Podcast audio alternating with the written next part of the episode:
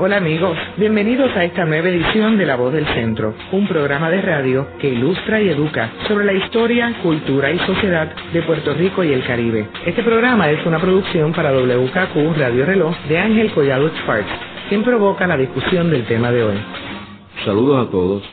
En el programa de hoy eh, vamos a estar discutiendo un tema literario y es sobre el personaje Manuel A. Alonso, quien es el autor de El Jíbaro. Y hoy tenemos un especialista en el tema, o el mejor especialista en el tema aquí en Puerto Rico. Félix, me gustaría este, que empezáramos el programa con un comentario tuyo de por qué Manuel Alonso y El Jíbaro son importantes en la historia de la literatura de Puerto Rico. Bueno, antes que nada, un saludo a todos los radio oyentes.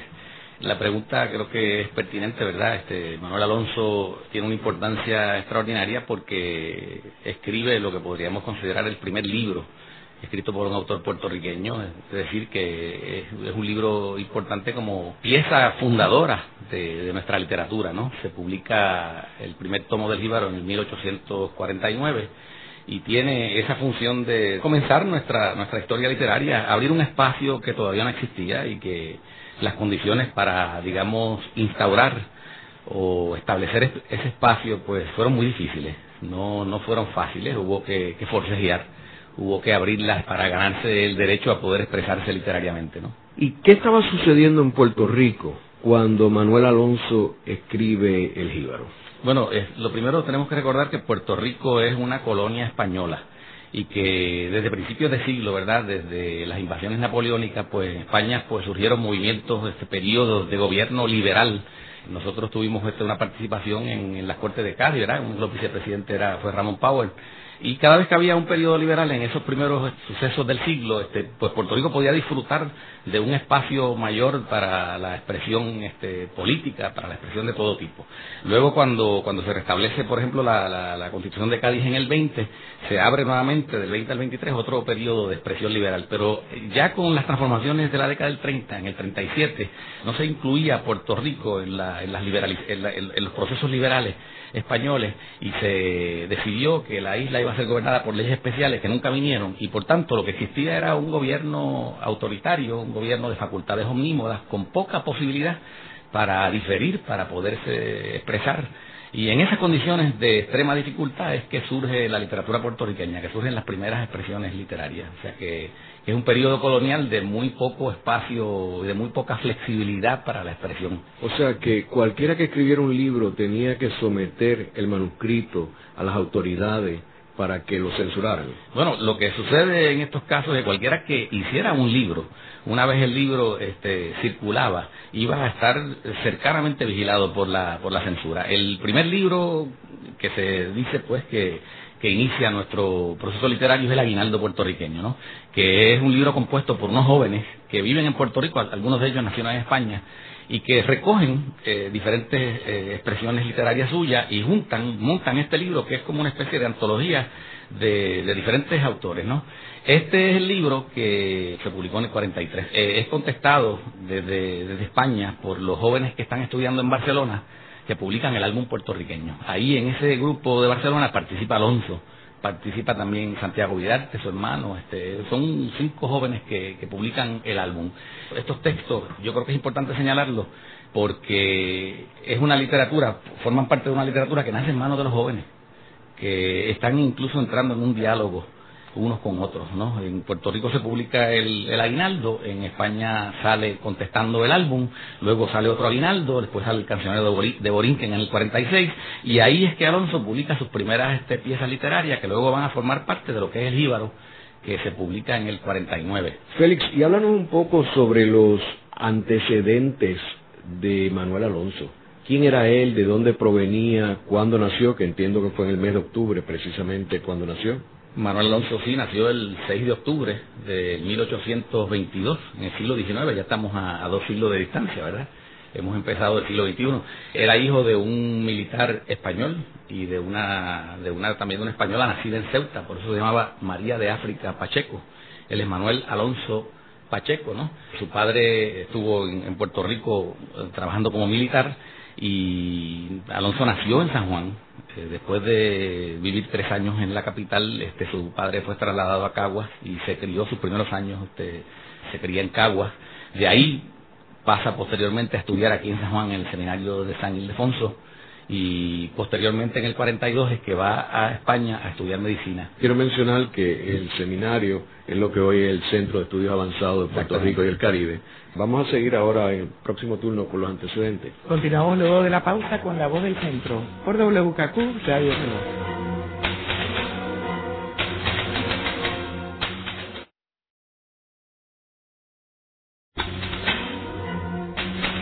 Regresa la voz del centro por WKQ Radio Reloj. Hoy conversando con el profesor Félix Córdoba sobre Manuel Alonso. Félix, me gustaría que retomáramos el tema de Manuel Alonso y sus antecedentes. Que me estabas hablando de que se había mudado a Cagua. Después vino aquí a estudiar, estudió aquí en el seminario San Ildefonso. De hecho, eh, una de, de, las relaciones importantes en la vida de Alonso, y se recoge muy claramente en el Jíbaro, especialmente en la parte final del segundo tomo, que es curioso que la recordara en la, al final de su vida, ¿verdad? Porque el segundo tomo lo publica en la década del 80. Este, el segundo tomo se publica pocos años antes de morir él, ¿no? muere en el 89.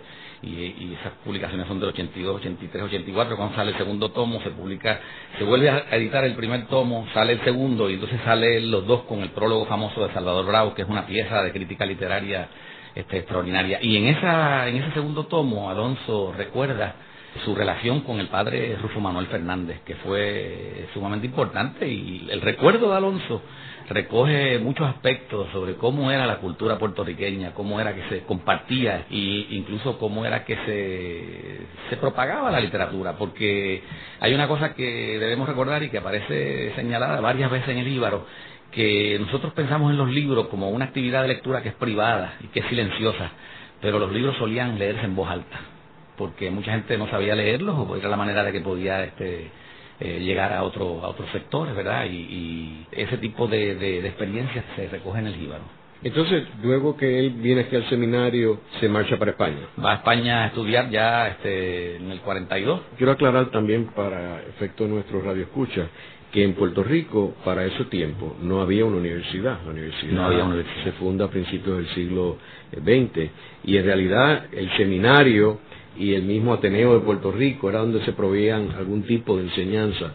Así que las personas que querían estudiar estudios más avanzados tenían que irse a Europa. Tenían que irse a Europa. Y el prólogo de Brau es importante en gran medida porque cuando Brau en el 84 lo escribe, le está señalando a la gente que puede leer ese, ese tomo, ese primer tomo, el segundo tomo de Jíbaro, le está diciendo piensen las condiciones de dificultad en que nació este libro y le pide a los lectores que hagan, que lleven a cabo un proceso de abstracción, que se olviden el Puerto Rico que existe en el 84, por ejemplo, que es el Puerto Rico que ya tiene el Ateneo, que es el Puerto Rico que ya tiene librerías, que ya hay bibliotecas, que hay instituciones educativas, para decirles, vayan a un Puerto Rico que prácticamente lo describe como un peñón vacío. En esa vaciedad cultural que se caracterizaba precisamente por las faltas de instituciones que son necesarias para la creación, no digamos literaria, sino artística y científica, ¿no?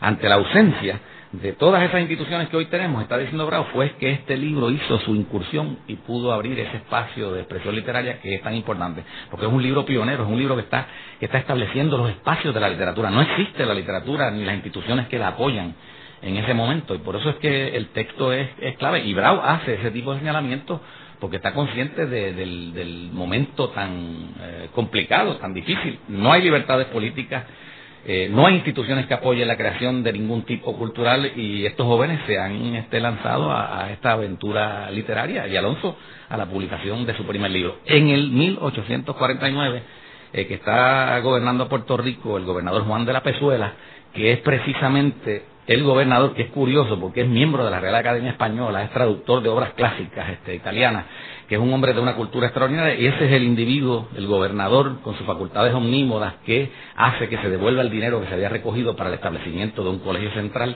que hubiese sido una institución educativa importante eh, como, como parte de un proceso caminando hacia, hacia una educación superior de tipo universitaria que nunca llegó a existir en el siglo XIX. Quiero también aclarar de que, por ejemplo, ese no es el caso en otras de las colonias españolas. O sea, Cuba tenía su universidad y Santo Domingo también. Y sin embargo, Puerto Rico era más visto como un bastión militar más que poner los recursos detrás de la educación. Una vez él está en, España, eh, sería interesante que habláramos sobre este grupo de jóvenes que se encontraban en España, incluyendo a Manuel Alonso, y su participación a una temprana edad en el álbum, eh, apenas 22 años, ¿no? Sí, sí. Bueno, el énfasis que yo pondría ahí en ese caso es el, la juventud de los iniciadores de esta literatura. Esos muchachos realmente que están en su proceso universitario. Cuando yo discuto este texto, digamos el aguinaldo, el álbum, con los estudiantes de la universidad, les digo, estos son los equivalentes de ustedes en aquella, en, una época que en Puerto Rico no existía la universidad que tenían que hacerlo sin, sin las instituciones que hoy pueden apoyar la creación artística, ¿verdad? Para un joven y ver la importancia, si estos hicieron un esfuerzo tan sobrehumano para hacer esta literatura y que la vieron como una actividad moderna que iba a mover a Puerto Rico en un camino que se iniciaba hacia, vamos a decir, parecerse a los países desarrollados de Europa, eh, incorporando las formas literarias que, que, prevalecían en aquel momento, que muchas de ellas tenían que ver con el romanticismo europeo. Los jóvenes del Aguinaldo, cuando publicaron, cuando anunciaron ese texto en el boletín instructivo y mercantil, en el prospecto, cometieron, digamos, el, se expresaron diciendo que este, que este libro lo,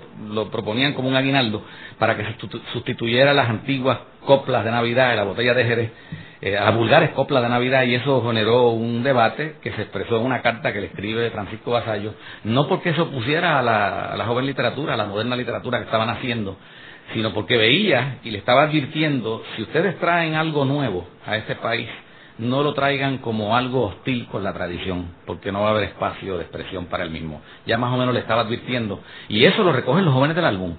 Alonso, curiosamente se expresa y dice, en este debate somos coalicionistas.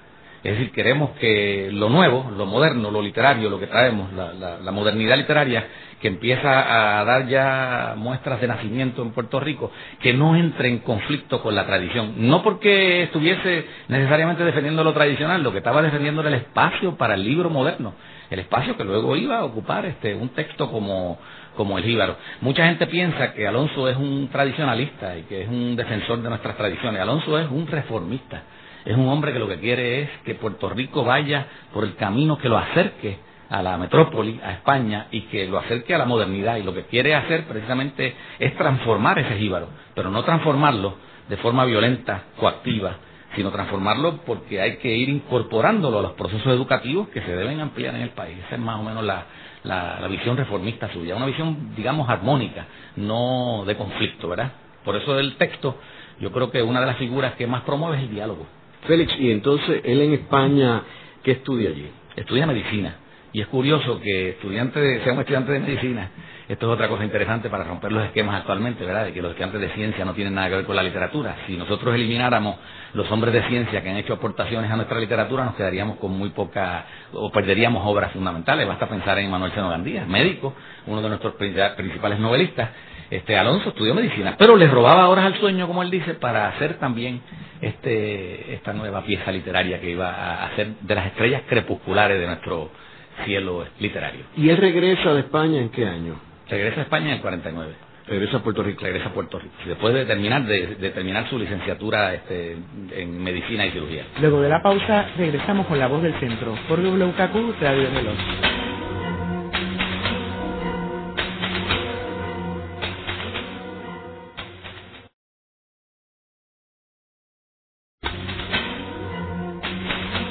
De regreso con la voz del centro por WKQ Radio Reloj. Félix, estábamos hablando de cuando regresa Manuel Alonso a Puerto Rico en el 49.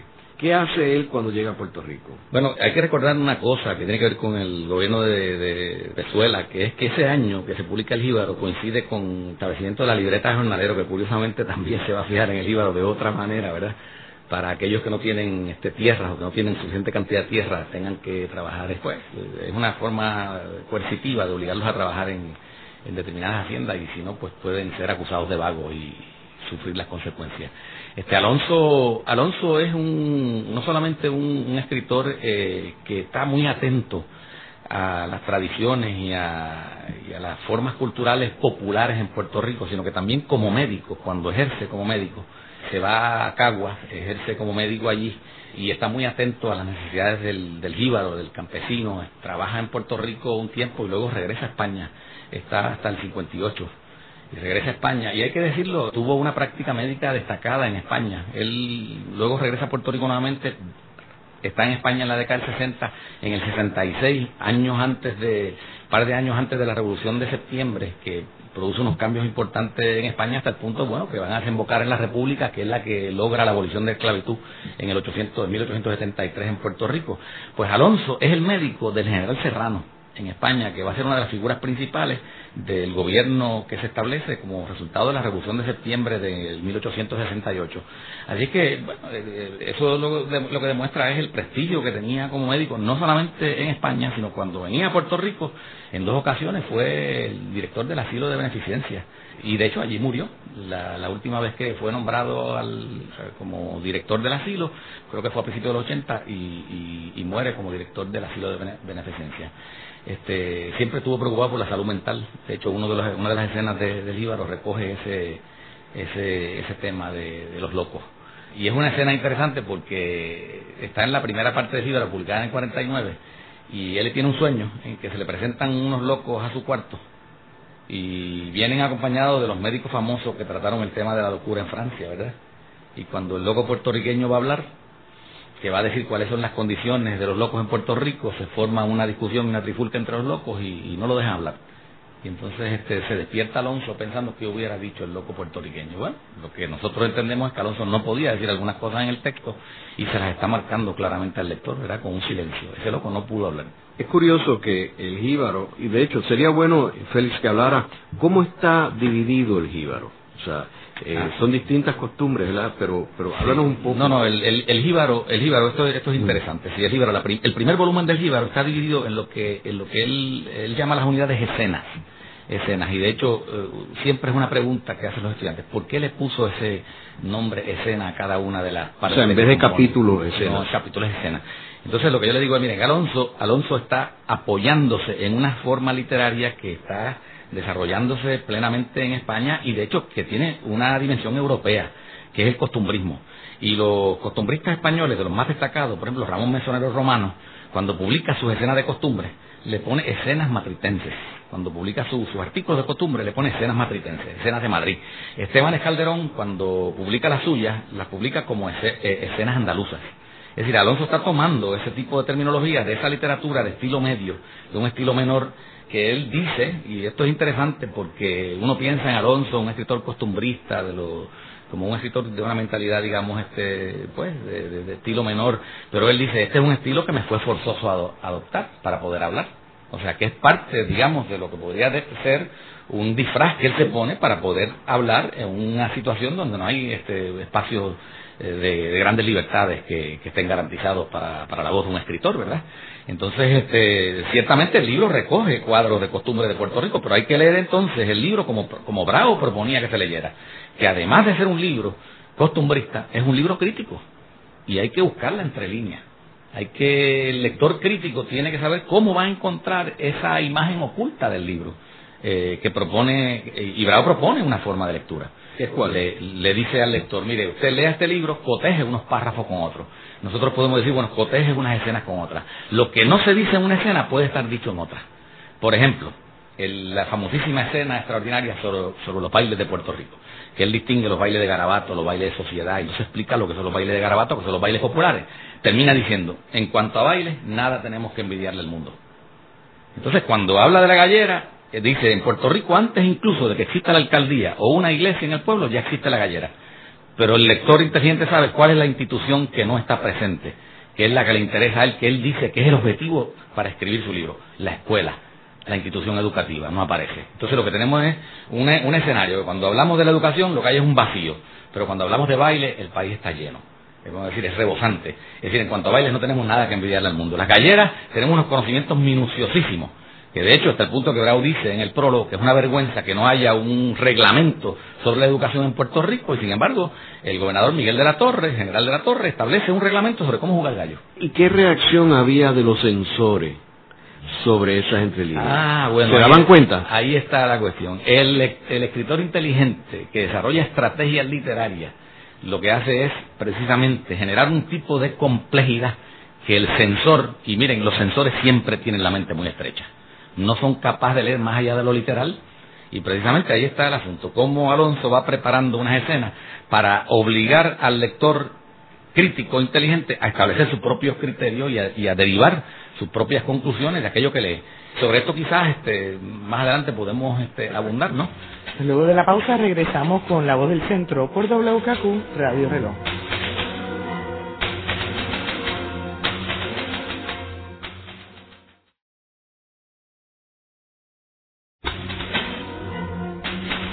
Regresa La Voz del Centro por WKQ Radio Reloj hoy con el profesor Félix Córdoba del Departamento de Estudios Hispánicos del Recinto de Río Piedras de la Universidad de Puerto Rico y también del Centro de Estudios Avanzados con quien conversamos sobre la figura de Manuel Alonso. Félix, me gustaría que continuaras este, hablando de lo de, de una de las escenas del, del jíbaro. Bueno, yo pondría énfasis en la primera escena. En la primera escena porque para mí es importante ver esta, este es el primer libro, digamos, de nuestra literatura, es un libro que funda una literatura, que abre un espacio que, que, es importante, y su primera escena es, eh, lleva como título Espíritu de Provincialismo, y curiosamente en esa escena se hace una crítica de la mentalidad etnocéntrica, estrecha, de aquel que se cree que su cultura es superior a la cultura de los demás.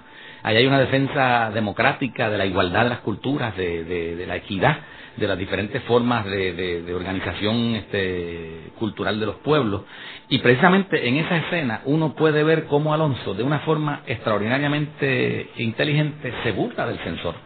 Y lo que hace es que crea un, un diálogo entre un cubano y un puertorriqueño y, y una voz que puede, podríamos identificarla con el mismo Alonso, ¿no? que están estudiando en Barcelona y hay un tercer cubanito que llega, que tiene una actitud don Juanesca, que lo que ha hecho es ir a, a la ciudad española de Barcelona, no tanto a estudiar, sino a entretenerse y a divertirse. Y eso es un tema que se repite en la literatura puertorriqueña del siglo XIX, ¿no? Entonces le están, le están cuestionando que habla con un desprecio tremendo de, de los catalanes, dicen que lo que habla es una jerga, que es un país este, insoportable, que la gente es inaguantable, pone en el cubanito todo el lenguaje típico de aquel español arrogante que viene a Puerto Rico a gobernar y dice lo mismo de nuestra isla. Lo que hace es desplazar los espacios. Y entonces, el, claro, el censor no se da cuenta de la jugada. Entonces, el, el, cubano y el puertorriqueño se ponen de acuerdo para hacerle una crítica a este cubanito que lo que ha hecho es ir allá a malgastar su tiempo. Y el puertorriqueño le construye una escena imaginaria, es como un relato dentro del relato, y le dice que tuvo una conversación con un inglés que se había hecho rico en el contrabando en Puerto Rico, en el tráfico de esclavos y después como hacendado, y que se pasaba dando mal de la isla porque estaba gordo y, enfermo y que la comida de la isla le hacía daño y toda la isla no servía. Entonces dice, pero ¿cómo usted puede aguantar que hablen así de su país? Porque yo no le aguanto a nadie que hable mal de mi país, que es lo mismo que él está haciendo de, los, de Barcelona.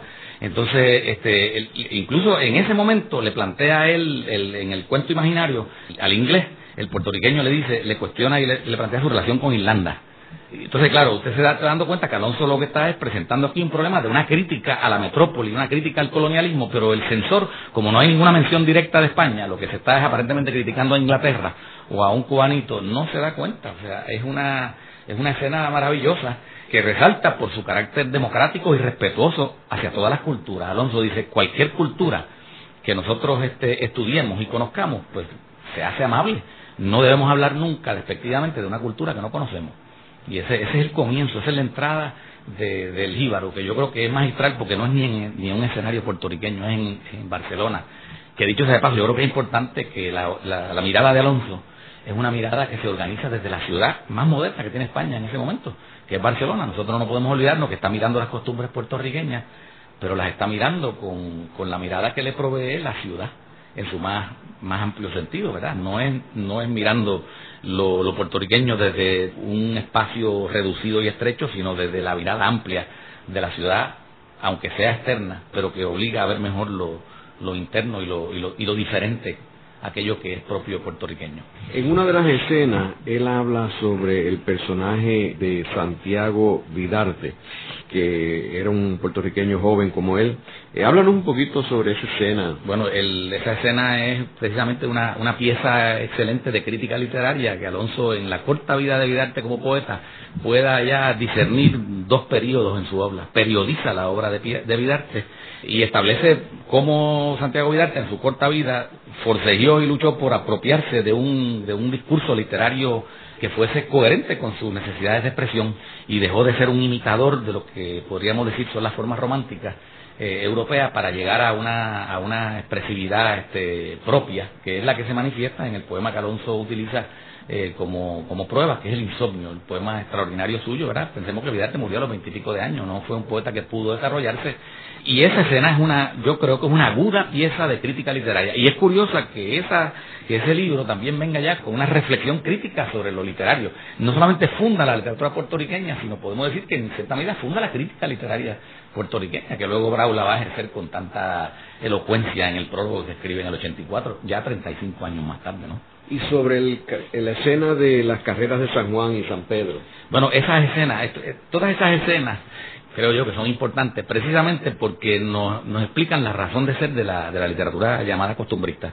Si nosotros miramos este, históricamente dónde surge este tipo de literatura, no nos debe sorprender que sea precisamente en la Inglaterra ya del siglo, fines del siglo XVII, siglo XVIII. Es en Inglaterra que se va a llevar a cabo la revolución industrial.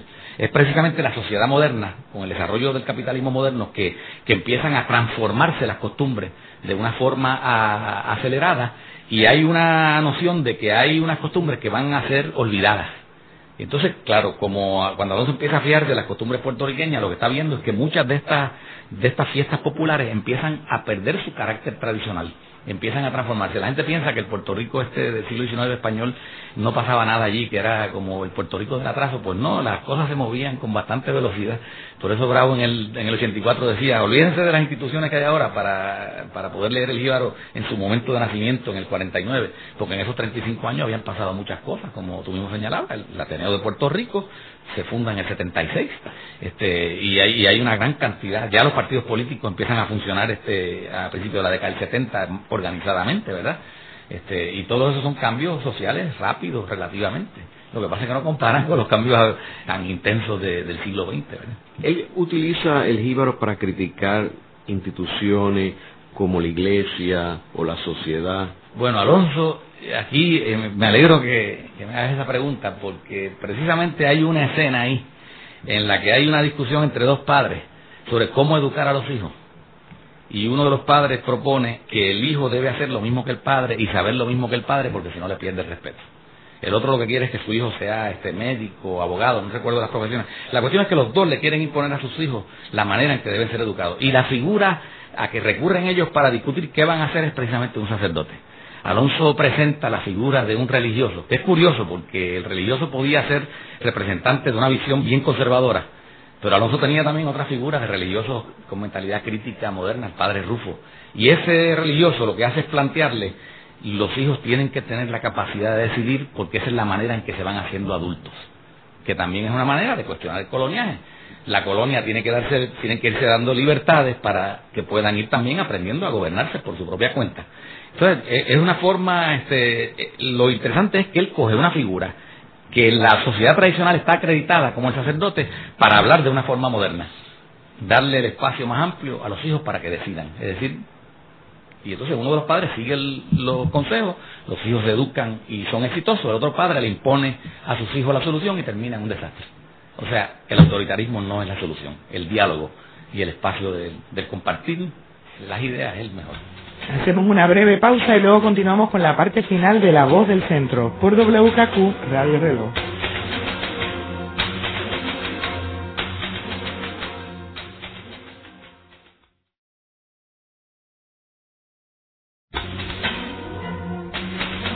Regresamos con la parte final de La Voz del Centro, hoy conversando con el profesor Félix Córdoba sobre Manuel Alonso. Félix, sería interesante que hablara un poco sobre la posición de Manuel Alonso en cuanto a la abolición de la esclavitud, que como sabemos para cuando se publica el libro en el 49 todavía existe la esclavitud en Puerto Rico. no solamente todavía existe, sino que es uno de esos temas que prácticamente está, prohibido este, hablar de él, ¿no?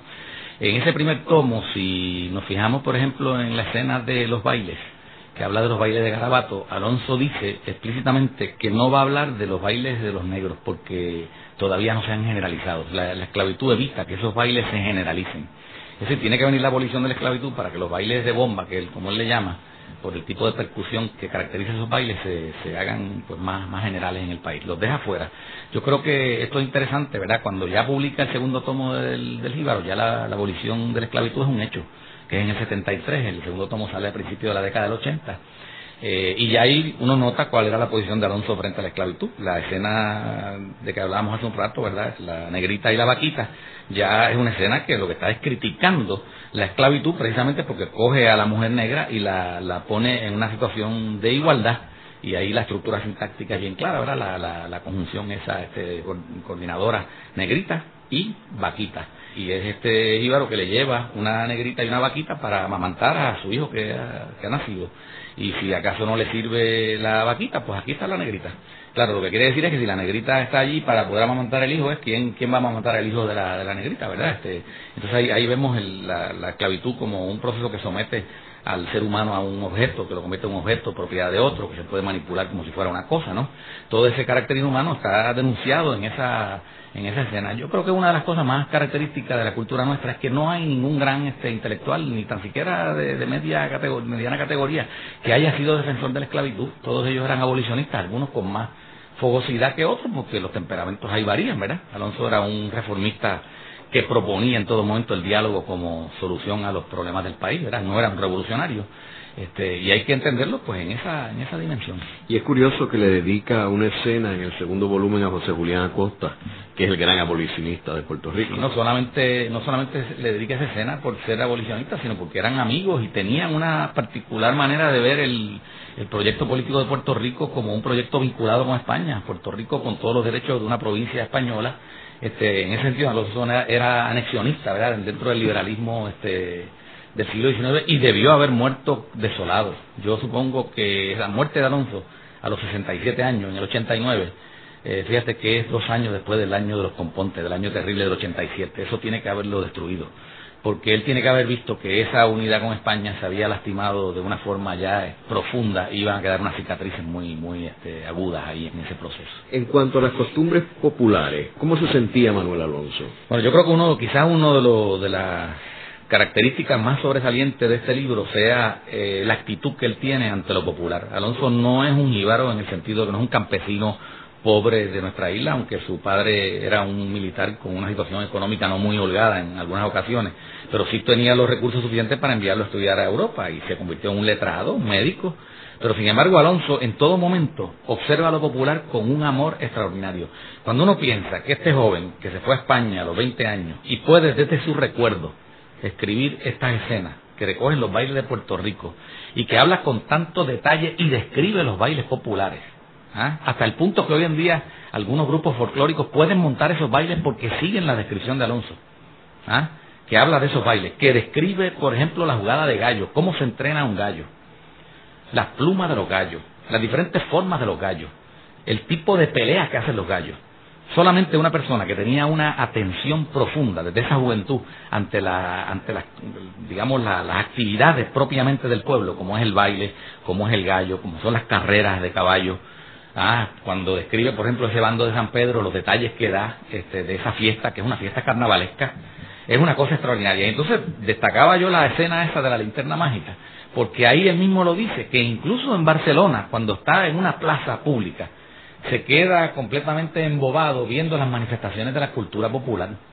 O sea, siempre habla de lo popular con un respeto. Cuando uno lee, por ejemplo, la escena de los gallos de Alonso, y luego ve escenas de otros escritores, como el mismo Fernández Junco, que es un escritor que tiene un amor tremendo por este país, u otros escritores, lo que hacen es prácticamente seguir ya la estampa que Alonso ha elaborado, no añaden nada nuevo. Yo creo que ellos han leído Alonso y desde Alonso hacen sus escenas sobre la gallera o sobre los gallos, pero ninguno de ellos demuestra ese amor tan profundo por lo popular que también puede ser criticable, porque el amor por lo popular lo que quiere decir es observación, este, atender, atender esos procesos y saber qué es lo que puede desaparecer y qué es lo, qué es lo que es dañino de la costumbre popular, porque el gallo tiene una posibilidad de desarrollo económico, pero también tiene el juego que puede dejar a, la familia sin comida, porque se puede perder allí hasta el jornal. O sea, que él está consciente de lo que puede ser positivo y negativo de la, de la, de la, costumbre popular, ¿no?